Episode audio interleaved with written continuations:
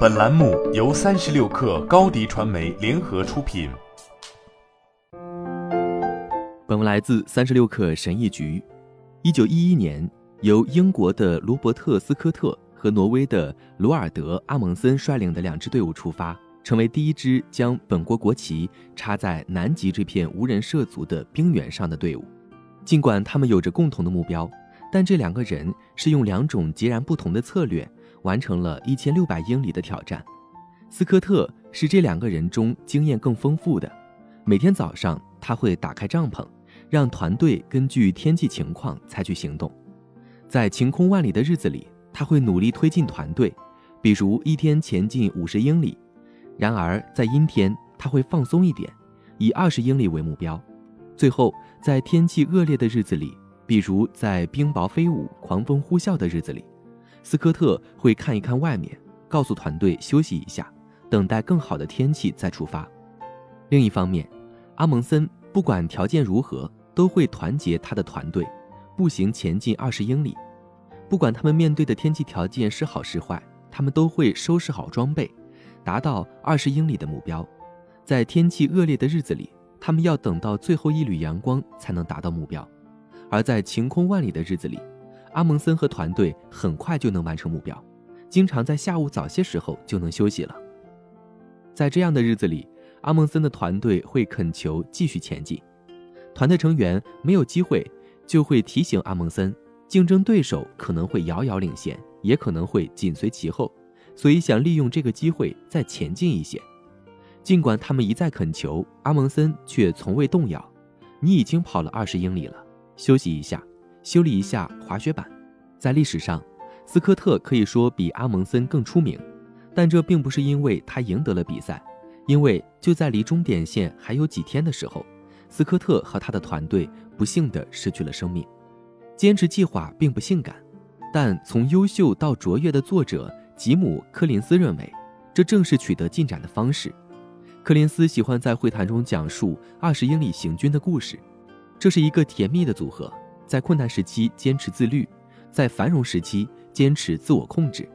通过培养自我控制能力来控制自己并不容易。在阳光明媚的时候，我们就要去花时间晒晒太阳。事实上，现在回想起来，这是我希望自己年轻时就能懂得的道理。像很多人一样，我曾经在美好的日子里督促自己完成的多一些。我觉得我这么做很明智，我需要趁热打铁。但这不仅是极端短视的想法，也是一个缺乏自信的人盲目走向倦怠的行为。每两三年换一份新工作或职位，我就是这样做的。毕竟我们需要超速运转才能达到目标，于是就是出现问题，并非一切都按计划进行。但是如果我们不在晴空万里的日子里节约精力，好好休息，我们什么时候能做到呢？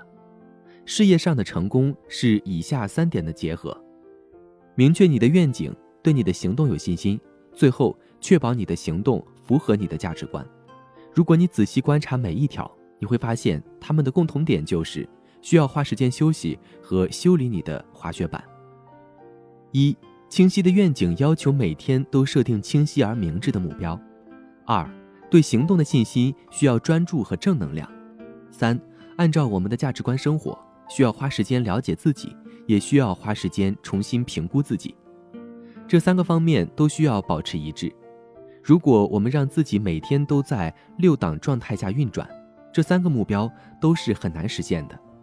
我们选择如何度过工作之外的时间，对我们工作时能否表现良好起着很大的作用。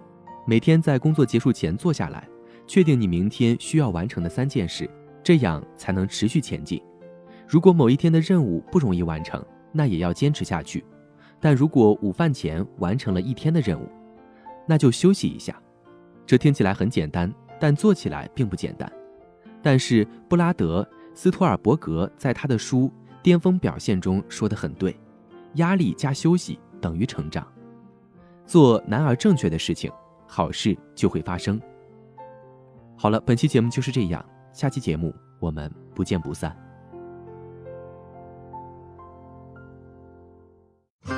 品牌蓝 V 想涨粉就找高迪传媒，微信搜索高迪传媒，开启链接吧。